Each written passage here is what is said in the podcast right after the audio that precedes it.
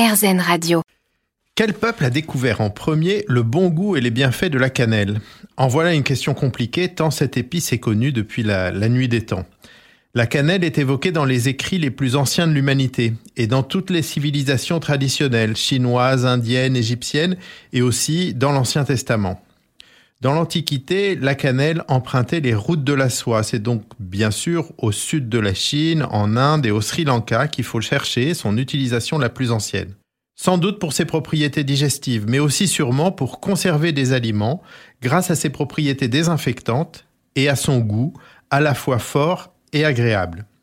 Elle sera utilisée pour aromatiser et conserver le vin et créer les premiers vins médicinaux. Hippocrate vantait les vertus thérapeutiques de la cannelle et l'hypocrase, c'est justement un vin médicinal. Une autre façon d'utiliser la cannelle était de macérer les bâtons de cannelle dans l'huile et l'huile parfumée ainsi obtenue était dotée de vertus peu communes. Cléopâtre en usait pour envoûter ses prétendants et elle servait aussi à embaumer les corps. Dans l'Ancien Testament, Dieu ordonne à Moïse d'en user de cette huile comme une huile d'onction.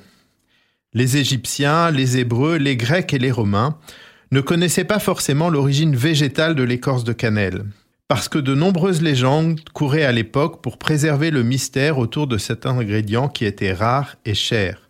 Les marchands, soucieux de conserver leurs avantages commerciaux, racontaient que les bâtons de cannelle étaient volés du nid des oiseaux cannelle ou alors étaient pêchés à la source du Nil.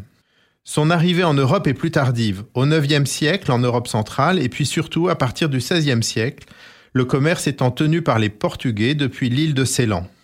C'est un marché lucratif qui a ensuite été dominé par les Hollandais. Le français Pierre Poivre, que nous avions déjà évoqué avec le giroflier, déroba malicieusement aux Hollandais des plantes canneliers pour les cultiver à l'île Maurice et à Madagascar.